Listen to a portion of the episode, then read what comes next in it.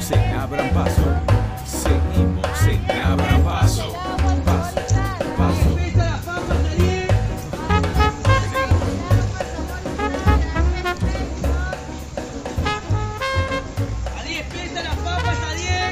Vamos a inaugurar y a reflexionar aquí en Abran Paso un espacio para pensar y divulgar dos áreas de interés que, que las quiero compartir con ustedes porque seguramente eh, muchos y muchas de ustedes tienen una coincidencia sobre eh, el interés y, y la perspectiva de poder reflexionar sobre, en primer lugar, la política internacional y en segundo lugar el mundo del trabajo, dos temas que están conectados en algún sentido, el, trabajo y qué pasa con las dinámicas que adquiere actualmente la, jornada laboral, pero también la, puja distributiva en relación a cómo son los ingresos de aquellas personas que trabajamos y cómo eso se asienta en el contexto de la política internacional. Nosotros venimos de dos hechos que fueron muy conmocionantes. Uno tiene que ver con el triunfo de Giorgia Meloni en Italia, el triunfo, el ascenso de la ultraderecha y el neofascismo eh, allí, en, ese país. Y después la derrota de Jair Bolsonaro en las elecciones, en la primera vuelta de las elecciones, pero con una performance de- del eh, ultraderechista sudamericano que alcanza los 50 millones de votos. Lula le ganó con 56 millones de votos, quedó a un paso de, ganar la segunda vuelta, todavía no está definido. Habrá que ver qué ocurre el próximo 30 de octubre, pero lo cierto es que sin dudas aparece la ultraderecha como un fenómeno para prestar atención. Sabemos que en las elecciones de medio término de Estados Unidos en noviembre, el republicanismo de ultraderecha liderado por Donald Trump viene para ganar, viene para, para tener un resultado muy contundente y se perfila para un regreso de- del expresidente de Estados Unidos en el año 2024. Habrá que ver, falta mucho, pero lo cierto es que la ultraderecha parece haber llegado para quedarse, se plantea como una fuerza anticomunista y antiglobalista, anti-Unión Europea, anticonsenso de Washington.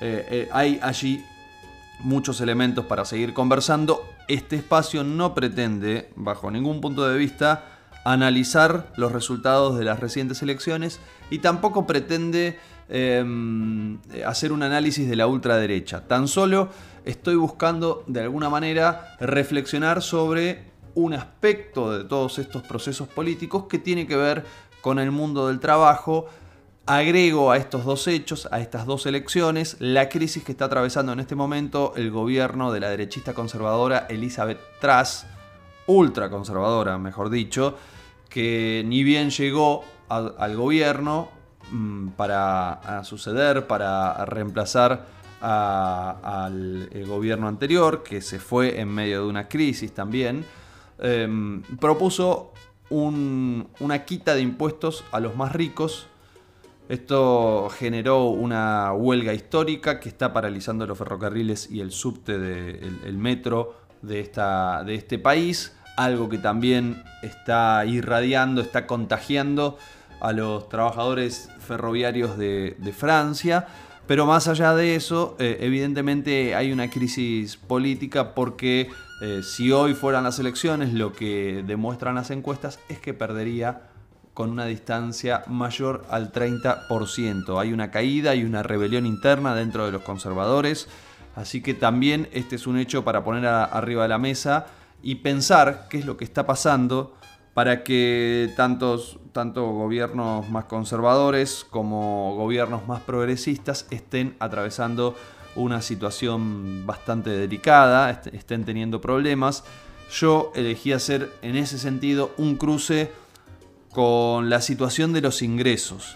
A ver, eh, es muy difícil pensar en el eh, ascenso de, de la ultraderecha en Italia sin atender al fastidio generalizado que tienen las italianas y los italianos por la caída del poder adquisitivo que está marcando la inflación récord, sobre todo en energía y en alimentos.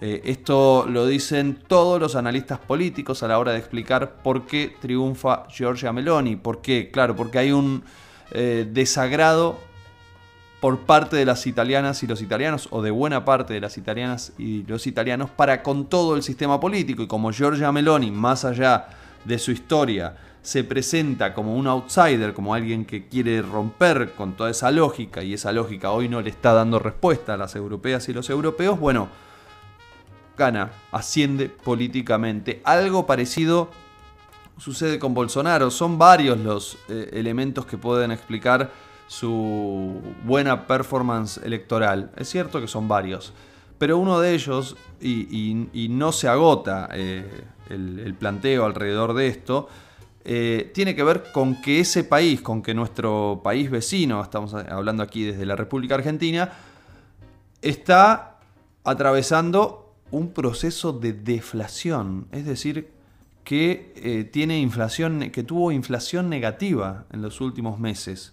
Eh, primero tuvo inflación, como todos los países de la región, producto de la guerra, pero luego fue corrigiendo eso y además amplió un programa social, el, que impulsaba Lula en su momento, el Bolsa Familia, que tenía una, ayuda de 300 reales para las familias que, estén en situación de pobreza.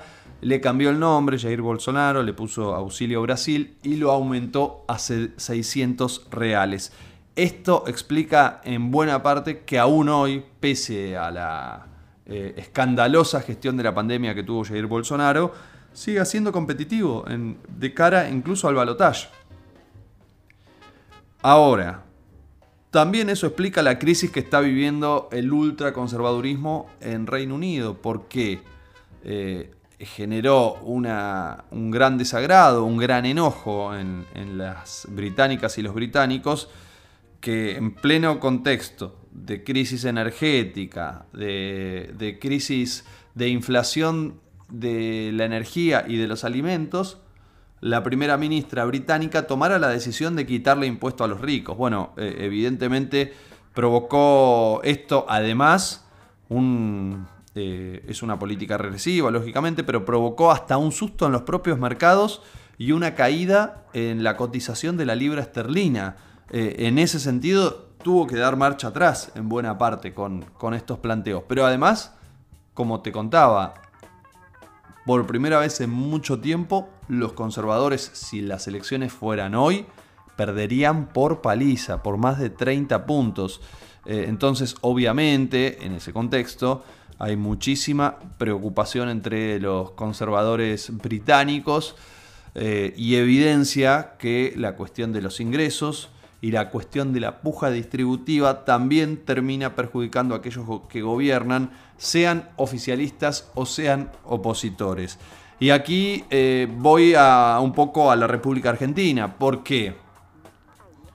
Porque es evidente que eh, el oficialismo, si nada se modifica, podría marchar a una derrota en 2023 Claro, estamos hablando de una inflación que probablemente alcance al 100% en el contexto de una inercia inflacionaria histórica que tiene nuestro país, sumado a los aumentos generalizados que se dieron en distintos lugares del mundo provocados por la pandemia y la guerra, la recuperación económica de la salida de la pandemia que fue profundamente desigual, por lo menos en, en Argentina, y que eh, generó un incremento significativo de ingresos para el capital en, detrimento del trabajo vía aumento de precios. Es decir, ¿cómo hizo para ganar más el capital que el trabajo? Lo hizo vía aumento de precios. Por eso, en la participación de la riqueza que genera el país, creció muchísimo, era, era más o menos pareja, y creció muchísimo lo que gana el sector privado y eh, bajó muchísimo lo que gana el sector del trabajo. El antecedente también tiene que ver con lo que ocurrió durante la pandemia, donde no solo la Argentina, sino en general los estados emitieron, inyectaron gran cantidad de plata en las personas que se habían quedado sin ingresos y eso después generó una ola de aumento de consumo, sobre todo a la salida de la pandemia. Eso también provocó escasez porque el sistema que tenemos actualmente de, producción a nivel mundial se llama Just in Time o Just Time, que eh, lo que organiza es una forma en la cual se produce de acuerdo a lo que se consume. Como en un momento se dejó de consumir, se dejó de producir, pero cuando se reactiva eh, el, consumo, eh, no, no, había stock para satisfacer esa demanda. Entonces generó que escasez. Escasez. Cuando hay escasez, aumentan los precios. Y muchas veces cuando aumenta el consumo también aumentan los precios. Un poco eso es lo que sucedió eh, en la Argentina y en el mundo. Pero además, además, tenemos un problema que, mm, bueno, tenemos dos, tenemos varios problemas, pero uno tiene que ver con que eh, atravesamos una, un momento en el cual había que importar energía que estaba muy cara y eso generó una escasez de divisas en el Banco Central, lo cual debilita mucho la moneda, sumado a que también se, eh, se fumaron esas divisas que tiene el Banco Central como forma de sostener eh, el tipo de cambio para pagar deudas de las empresas privadas que eh, bueno, tenían producto de haber comprado distintos insumos. Bueno, se canceló esa deuda con esas divisas del Banco Central y por eso eh, atravesamos un momento muy difícil. En ese contexto asumió Sergio Massa como ministro de Economía, como nuevo superministro que eclipsó en gran parte la figura del propio presidente de la nación, de esto no hay dudas. Lo que hizo Sergio Massa fue aplicar la política de estabilización al ritmo del acuerdo con el Fondo Monetario Internacional, implementó, está en marcha un ajuste fiscal fuerte, un fuerte ajuste de cinturón que incluye el recorte de algunos programas sociales, incluso algunos históricos como el, programa que otorga eh, eh, computadoras, un programa histórico del kirchnerismo, y también em, otorgó beneficios, en palabras de Máximo Kirchner, se puso de rodillas ante los productores agropecuarios, otorgándoles una liquidación distinta al que tenemos el resto de las argentinas y los argentinos, un, tipo de cambio distinto. Y eso, bueno, generó una recaudación que estaba planificada en 5 mil millones de dólares, finalmente fue de 8 mil. Se cumplieron producto del ajuste fiscal las metas con el Fondo Monetario Internacional y el organismo financiero de crédito internacional finalmente aprobó un nuevo desembolso para poder eh, tener unas reservas un poquito más engordecidas. Hay una situación, mm, por supuesto, eh, compleja en ese sentido. Ahora, producto de esa buena performance, el ministro decidió ampliar este dólar, esta, esta bondad hacia otras actividades. Por eso se habla del dólar tecno, se habla del dólar Qatar.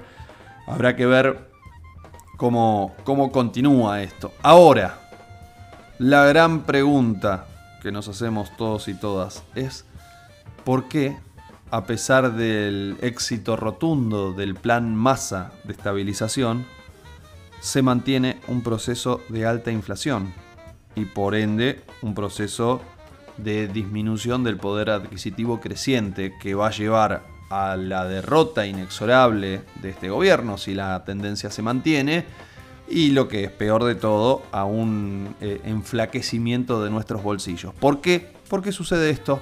Bueno, eh, estuve consultando diversos economistas, ustedes saben que además trabajo en el canal IP Noticias, allí pude hacer algunas entrevistas, y algo que me quedó muy claro es que el problema eh, en primer lugar es político. ¿Por qué?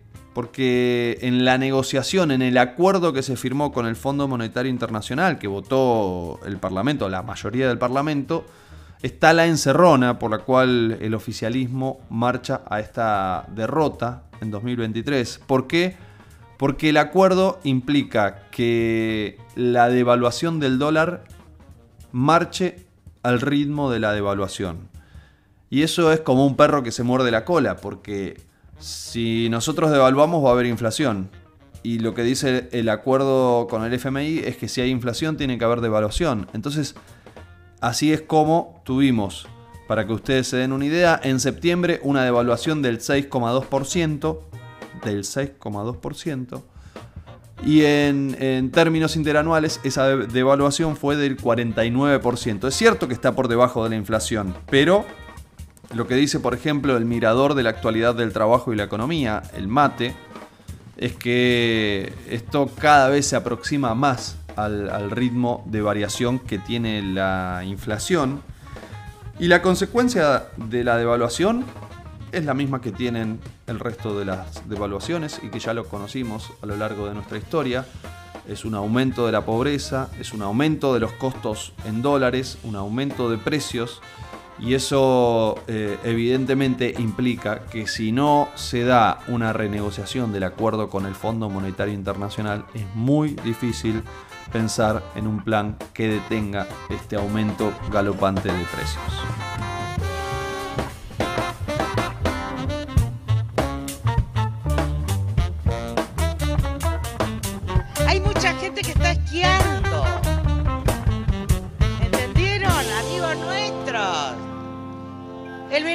Europeo es divino.